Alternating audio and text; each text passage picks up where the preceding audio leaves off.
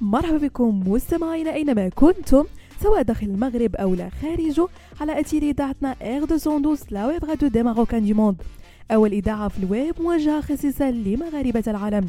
فقرة نجوم ويك وكما العادة غرفكم في إطلالة أسبوعية في آخر أخبار نجوم الساحة الفنية الوطنية والدولية.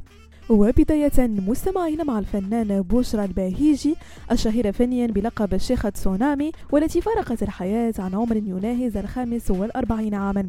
بعد أسابيع من العلاج من التسمم الحاد الذي أصابها وأدى لتدهور حالتها لدرجة تعرضها لأزمة قلبية. وكانت تسونامي قد نقلت إلى المستشفى في حالة حرجة حيث نامت لعدة أسابيع في إحدى المستشفيات الخاصة بمدينة الدار البيضاء قبل أن يتم نقلها إلى المستشفى العسكري بمدينة الرباط. إلا أن حالتها ظلت تتدهور إلى أن وافتها المنية صباح اليوم. وننتقل مستمعينا للنسخة الثانية عشر لمهرجان سماع مراكش للقاءات والموسيقى الصوفية والذي سينظم في الفترة الممتدة بين التاسع عشر والثاني والعشرين أكتوبر الجاري بمبادرة من جمعية منية مراكش لأحياء تراث المغرب وصيانته وبشراكة مع وزارة الشباب والثقافة والتواصل. ويتضمن برنامج هذه النسخة لقاءات وموسيقى روحية وحفلات موسيقية مغربية أندلسية. كما أنه سيركز على مدن المغرب والمدينة العتيقة لمراكش على وجه الخصوص.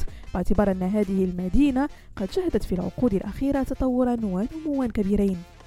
وسيعرف اليوم الأول من هذه التظاهرة قيام الخبراء والمدعوين بتطوير تحليلات ووجهات نظر من تجاربهم التي عاشوها في المدينة العتيقة.